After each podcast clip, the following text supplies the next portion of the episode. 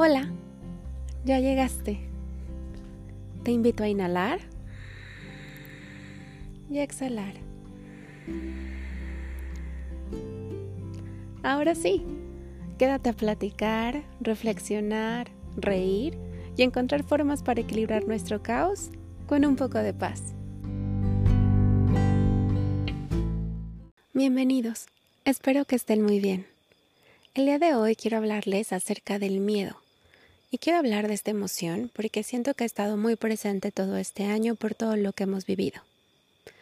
El miedo es una emoción que nos ayuda mucho cuando estamos pequeños o cuando vamos a intentar algo nuevo porque es lo que nos hace frenar cuando nuestra mente percibe que tenemos algún tipo de riesgo o que algo nos puede pasar. Cuando tenemos miedo nos podemos activar más por la adrenalina, pero también podemos llegar a paralizarnos totalmente. Las dos reacciones nos pueden proteger de algo dependiendo de cuál sea nuestra situación. El tema es que conforme vamos creciendo vamos aprendiendo más cosas y necesitamos aprender también a dominar el miedo. Es imposible desaparecer esta emoción, pero lo que sí podemos hacer es aprender a manejarla para que no nos bloquee nuestro día a día. La complicación viene cuando en nuestra vida diaria empezamos a tener problemas por el tema del miedo. Inclusive queremos controlar todo lo exterior y podemos llegar hasta manipular o tener alguna conducta que no sea la mejor por temas de miedo. Por ejemplo, todos sabemos que vamos a morir un día, eso lo tenemos totalmente asegurado. No sabemos cómo, no sabemos cuándo, pero de que vamos a morir, vamos a morir. Pero cómo decidimos vivir con eso depende de cada quien. Y no podemos vivir con un miedo constante a que algo nos va a suceder porque no haríamos nada porque incluso a lo mejor ni siquiera saldríamos de nuestra casa e incluso ahí podríamos seguir teniendo miedo y dejaríamos de vivir muchísimas experiencias por estar pensando en, que en cualquier momento nos podemos morir. Entonces, ¿qué sucede?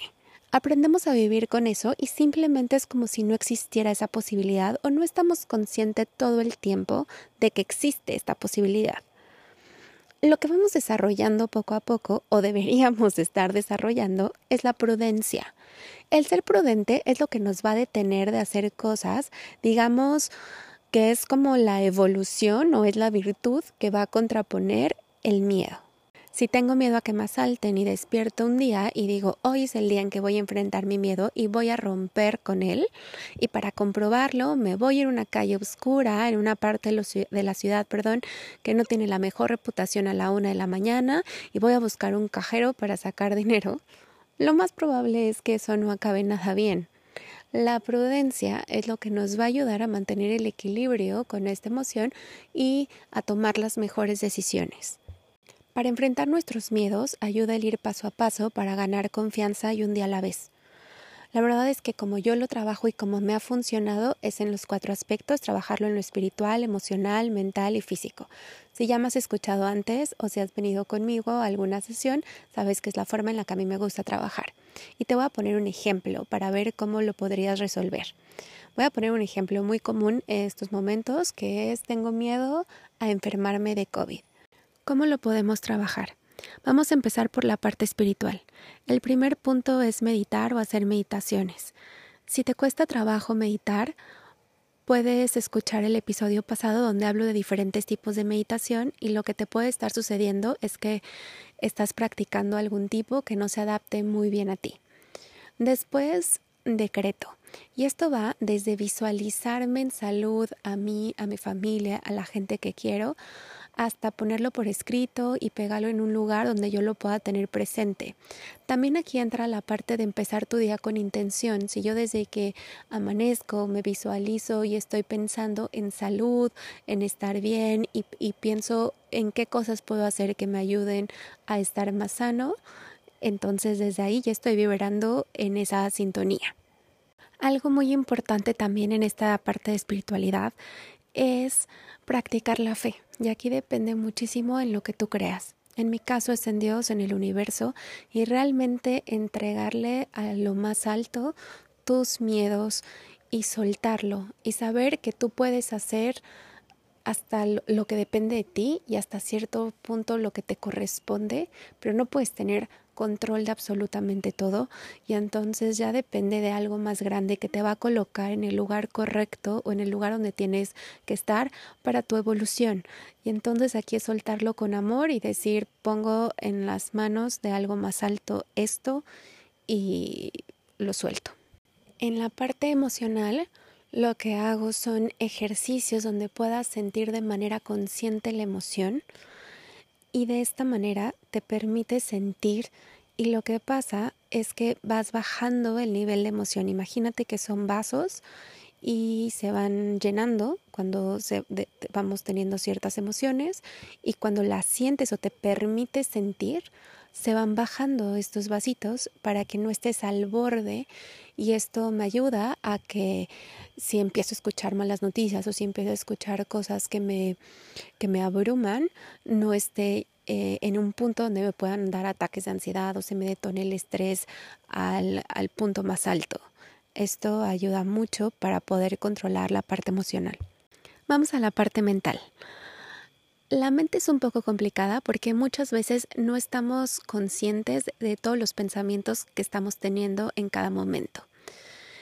Y es la que nos puede jugar muy en contra en estas situaciones porque a lo mejor escuchas algo, o sea, viene un estímulo externo, algo que yo escucho, y en ese momento mi mente ya empieza a imaginarse diferentes escenarios y por lo eh, muy probablemente son fatalistas que me activan el miedo en este caso y, ya estoy viendo qué es lo que va a pasar en mi futuro y eso acaba muy mal. Lo que hay que hacer ahí es frenar la mente regresarme a la aquí y a la hora. Este ejercicio, por más sencillo que pueda parecer, puede ser complicado porque muchas veces, como lo comentaba eh, hace un momento, no nos damos cuenta de qué tan rápido caemos en este tipo de pensamientos y nos sumergimos. Vamos a la parte física.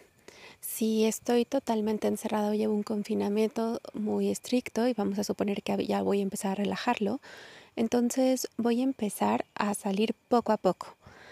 Y esto informándome bien de toda la situación en general, de los, de los cuidados perdón, que debo tener y cuando salgo me pongo mi cubrebocas, llevar el gel para desinfectar, no me toco la cara, hago todo lo que me haga sentir seguro o segura. Y eso es muy importante. Si para ti sentirte seguro te tienes que poner guantes, una careta, lo que sea, esto es muy importante que lo hagas porque hay que trabajar mucho en la seguridad para combatir la parte del miedo. Y aquí la prudencia aplicaría en no ir a lugares donde sé que puede haber muchas personas, ya que es algo que además de que las autoridades y, y, los especialistas me están recomendando, también me va a ayudar mucho a no contagiarme y evitar riesgos innecesarios. Recuerda que para trabajar las emociones no hay una forma absoluta con la que te sientas a gusto y puedas sentirlas y abrazarlas en vez de resistirlas. Esa es la mejor opción para ti. Las emociones existen por algo y para algo. Se activan para darnos mensajes. Si las ignoramos, nada más empeoramos la situación. Si estás escuchando esto, el día que salió este episodio, el 17 de noviembre del 2020, empezamos un reto totalmente gratis hoy que se llama Abraza tu miedo, donde les comparto meditaciones, ejercicios y reflexiones para poder trabajar o sobrellevar mejor esta emoción. En mis redes sociales puedes ver la información. Si lo estás escuchando otro día, no te preocupes que lo seguiré realizando en más fechas. Este es mi granito de arena para contribuir un poco con todo lo que estamos viviendo. Haz una pausa y pregúntate, cuáles son mis miedos y observa cómo los estás trabajando. Y si descubres que uno te está paralizando o haciendo reaccionar de una manera negativa, ya ganaste y empieza a resolverlo como prefieras o como te sientas más a gusto. Que tengas una excelente semana.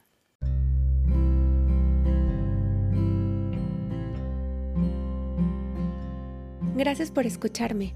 Te espero la siguiente semana. Te invito a que me sigas en redes sociales. Me encuentras como Alas de Amor 444. Mi nombre es Marilu Vázquez y bendiciones máximas. Nos vemos pronto.